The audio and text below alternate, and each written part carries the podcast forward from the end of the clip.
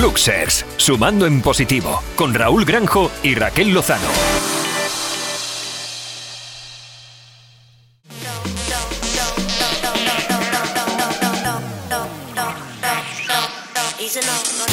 Muy buenas a todos y todas los Fluxer. Comenzamos nuestro cuarto programa de esta temporada. Y por otro lado, el último de este 2020. Muy contentos de poder teneros con nosotros cada programa y para celebrarlo hoy tenemos un especial de Navidad. Agradecemos a Onda Campus la oportunidad de estar con nosotros que tanto nos alegráis. Cerramos ya este año, pero continuamos con nuestros programas en enero y empezaremos el 2021 con energía positiva. Pluxer, como ya os hemos adelantado, nuestro programa de hoy va dedicado especialmente a la Navidad. Esa festividad que para algunos es la mejor y para otros no tanto. Pero como ya sabéis, a nosotros siempre nos gusta ver las cosas desde el lado positivo. ¡Arrancamos!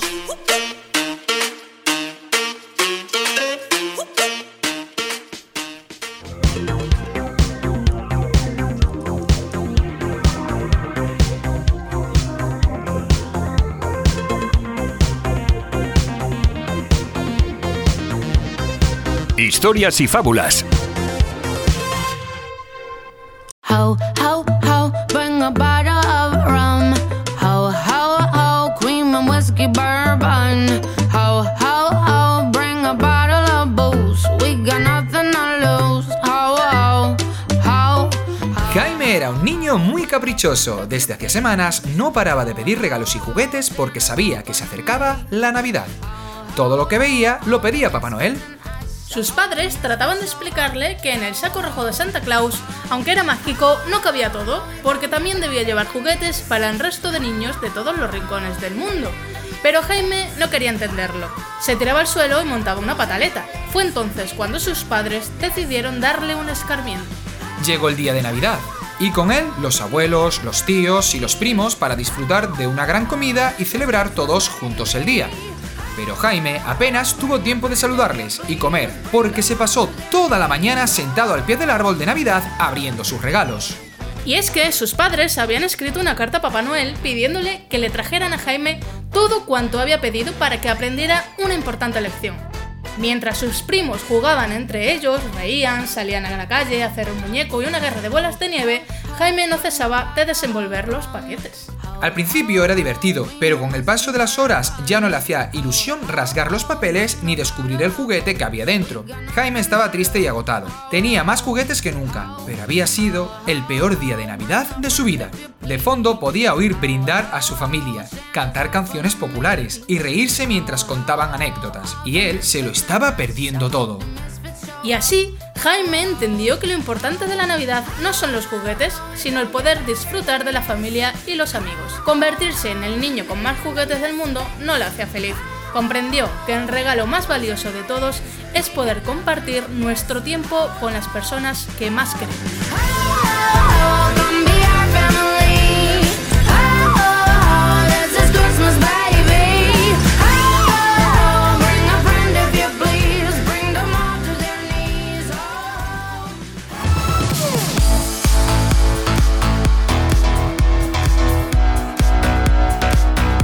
Síguenos en nuestras redes sociales, Fluxers, sumando en positivo y Cíclope Comunicación.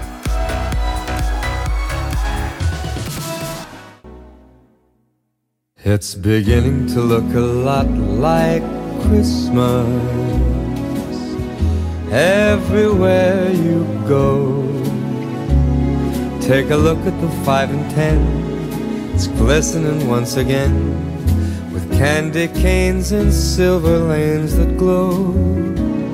It's beginning to look a lot like Christmas. Toys in every store. But the prettiest sight to see is the holly that will be on your own front door.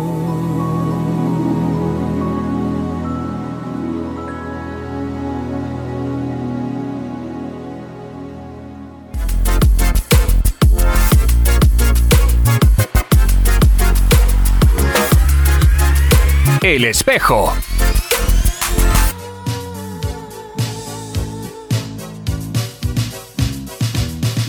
En nuestro espejo se refleja alguien que vive en un lugar muy, muy lejano, concretamente en el Polo Norte. Hoy vamos a conocer la historia de nuestro queridísimo Santa Claus. La historia de su origen es mítica y tiene gran relación con la figura que sirvió para su inspiración, Nicolás de Mira, que fue un obispo cristiano que vivió en el siglo IV en Anatolia, Turquía. Nicolás era hijo de una familia acomodada. Sin embargo, él destacó por su sencillez, humildad y servicio hacia los demás. Su padre deseaba que siguiera sus pasos comerciales, mientras que su madre pretendía que fuera sacerdote como su tío, el obispo de Mira. El deseo de sus padres quedó en el tintero cuando murieron debido a la peste. Nicolás, conmovido por la desgracia, decidió repartir todos sus bienes entre los más necesitados y se encomendó a la religión ordenándose sacerdote. La historia cuenta que Nicolás regaló en secreto una bolsa llena de monedas de oro a tres chicas cuyo padre no tenía recursos suficientes. Se cuenta que el sacerdote entraba por una ventana y ponía la bolsa de oro dentro de los calcetines de las niñas, que colgaban sobre la chimenea para secar. La transformación de Nicolás ocurrió en el año 1624, cuando la imagen de Santa Claus llegó a Estados Unidos, procedente de Holanda. En este país se venera a Sinterklaas, un personaje que trae regalos a los niños el 5 de diciembre. Años más tarde, el escritor Washington Irving cambió el nombre del santo holandés a Santa Claus, considerándose así el nacimiento de su nombre la historia y celebración se comenzó a extender de la mano de Santa Claus, un personaje gordo y con barba blanca como demuestra una ilustración realizada en 1870. Años más tarde, Coca-Cola compró los derechos de Santa Claus y empezó a utilizar su figura en sus anuncios publicitarios. Aunque realmente no nació de la mano de Coca-Cola, sí fue esta compañía quien le dio su característico color rojo. Pluxer, ya conoces la verdadera historia de Santa Claus. Y aunque es un personaje ficticio, nosotros lo consideramos un Super Pluxer.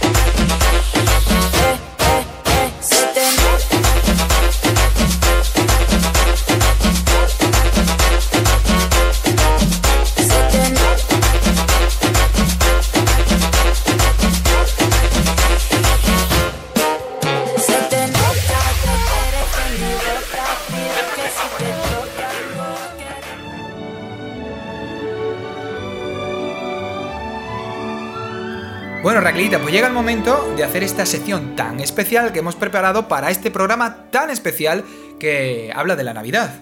Así es, Raúl, vamos a hablar de diferentes eh, sentimientos que encontrados en esta época del año, que van desde los sentimientos más negativos a los más positivos.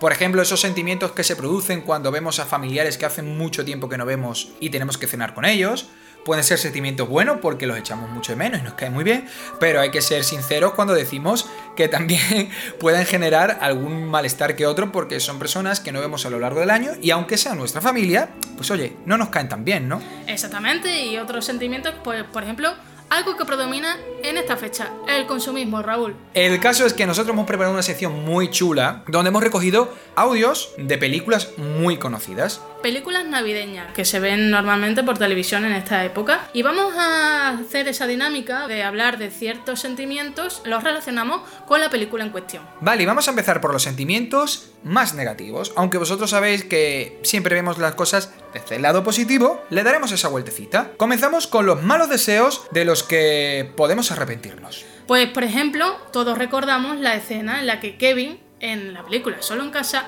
le reprocha a su madre que no quiere tener familia porque le culpan siempre de las cosas malas, al ser el pequeño de la familia. En esta casa todo el mundo me odia. Entonces deberías buscarte otra familia. No quiero otra familia, no quiero tener familia. La familia es una mierda. Enciérrate ahí dentro, no quiero verte en toda la noche.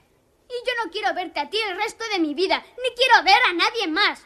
Espero que no lo digas en serio. Te sentirías muy triste si te levantaras mañana y descubrieras que no tienes familia. Me encantaría. Pues dilo otra vez. A ver si pasa. Espero no volver a veros nunca más.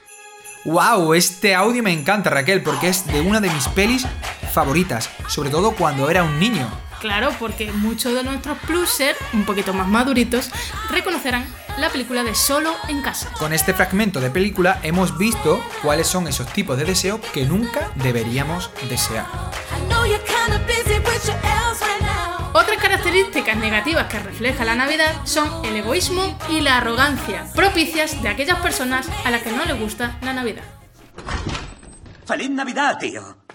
Va, paparruchas. ¿Cómo que paparruchas? Tío, no lo dices en serio. Feliz Navidad. ¿Por qué vas a estar alegre? No has salido de pobre. Tú deberías estarlo, sigues siendo rico. ¡Paparruchas! No te enojes, tío. ¿Cómo no voy a enojarme viviendo en un mundo de estúpidos como este? Que son las Navidades sino una época de pagar facturas.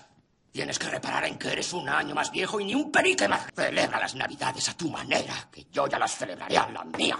¿Celebrarlas? Tú no las celebras. Hay situaciones de las que he obtenido cosas buenas sin sacar beneficio. La Navidad, por ejemplo. Yo la considero como una época de bondad. Y caridad también. Días en los que los hombres abren sus corazones y piensan en los demás, como en compañeros de viaje de la vida y no una raza de seres diferentes embarcados en otros viajes. Y por ello, tío, aunque nunca me haya servido para meter ni oro ni plata en el bolsillo, creo que ha sido muy gratificante y por eso digo que Dios la bendiga. Acabamos de escuchar el fragmento de la película Cuento de Navidad, que narra cómo el señor Scrooge al final se da cuenta de que la Navidad es bonita. Ahora es el momento de hablar de los falsos propósitos de Año Nuevo. Todos tenemos la intención de hacer unos propósitos nuevos para el año que va a entrar. Pero no nos engañemos, muchísimas veces esos no se cumplen, como podemos escuchar en la siguiente película. Los propósitos de Año Nuevo, beber menos. Oh, y dejar de fumar. Oh, y cumplir los propósitos de Año Nuevo. El consumismo es comprar por comprar y muchas veces no necesitamos tantos regalos. ¡Regalos! ¡Regalos! ¿Y qué pasa con ellos después?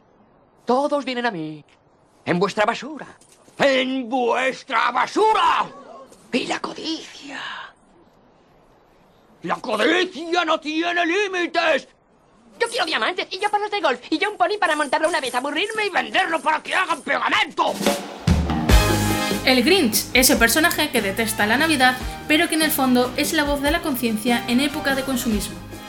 Esto que hemos escuchado son los sentimientos negativos que tiene la Navidad. Pero como nosotros somos gente Pluxer, vamos a escuchar ahora los fragmentos que hablan de lo bueno y positivo que tiene esta fecha tan señalada. Sin duda, lo más importante es estar con nuestros seres queridos, como la familia. Yo he sido bastante desastre y he dicho cosas que no debía decir. La verdad es que este año no he sido muy bueno. Y estoy triste, porque yo quiero a mi familia, aunque algunas veces haya dicho que no. A veces hasta he pensado que no.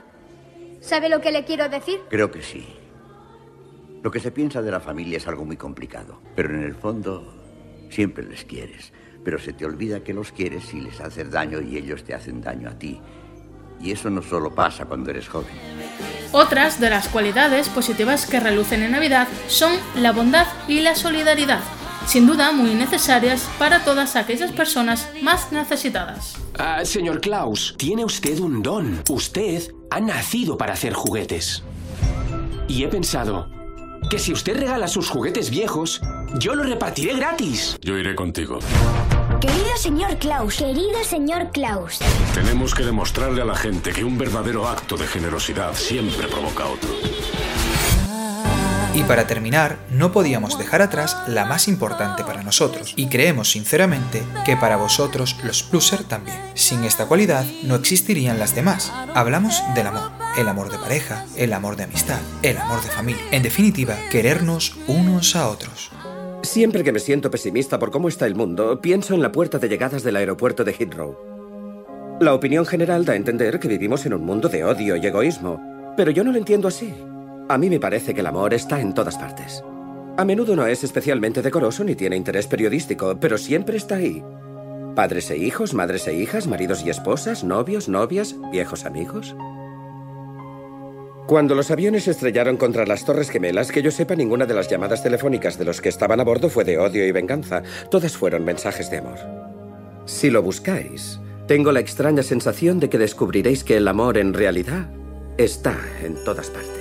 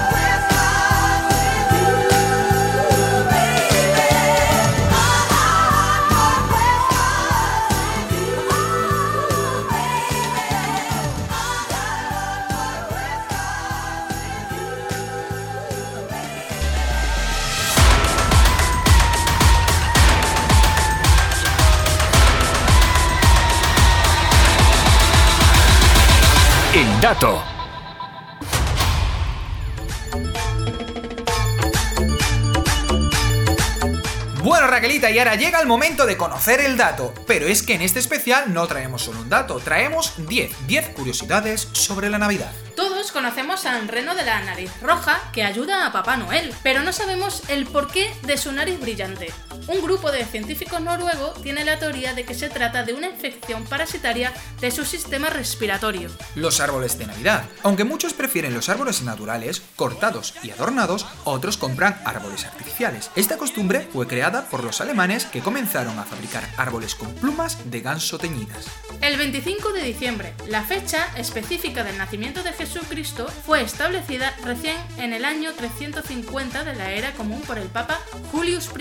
Los colores de la Navidad son el verde, el rojo y el dorado. El verde representa el renacimiento y la vida, el rojo es por la sangre de Cristo y el dorado es la luz, la riqueza y la realeza. Seguro conoces la tradición de besarse debajo del muérdago, pero esta planta es mucho más que eso. Para los druidas era sagrada porque permanecía verde durante el invierno y según la creencia curaba la infertilidad y la protegía del mal. La Navidad tiene sus raíces en las fiestas paganas festejadas durante diciembre. Como la Iglesia Católica desaprobaba estas festividades, estableció el nacimiento de Jesús un 25 de diciembre para terminar con estos festejos, a pesar de que no hay pruebas de que realmente haya nacido ese día. La tradición de colocar calcetines viene de los orígenes de San Nicolás. Este santo, en el cual está basado el actual Papá Noel, salvó a tres muchachas que debían prostituirse. Para que no lo hicieran, les dejó monedas de oro en sus calcetines mientras dormían. Según la historia, el protestante Martín Lutero fue el primero en decorar un árbol de Navidad. Viendo las estrellas brillar entre las ramas, decidió mostrar lo mismo a sus hijos llevando un árbol a casa y poniendo velas en él. Según UNICEF, hay 2.106 millones de niños en el mundo. Y si calculamos que hay 2,5 niños por cada casa de promedio, Papá Noel debería hacer 842 millones de paradas durante la noche de Navidad. Esto implica que debería hacerlo en cada 2 de 10.000 segundos y acelerar 20.500 millones de metros por segundo en cada parada. La fuerza de esta aceleración mataría a Papá Noel al instante. La canción más popular de la Navidad es Noche de Paz, con 733 versiones desde el año 1973. Se dice que fue escrita en Austria por el padre Joseph Moll cuando se le rompió el órgano de la iglesia. Sin embargo, la historia que parece ser cierta es la de un sacerdote que la escribió mientras se quedaba en una iglesia de Austria. Qué rico.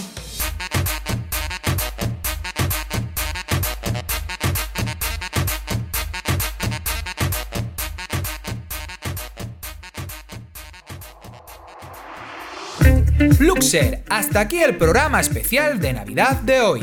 Esperamos que os hayáis divertido y hayáis pasado un buen rato. Este es el último programa de este año, pero os esperamos en el 2021. Luxer, os deseamos ¡Feliz Navidad a todos!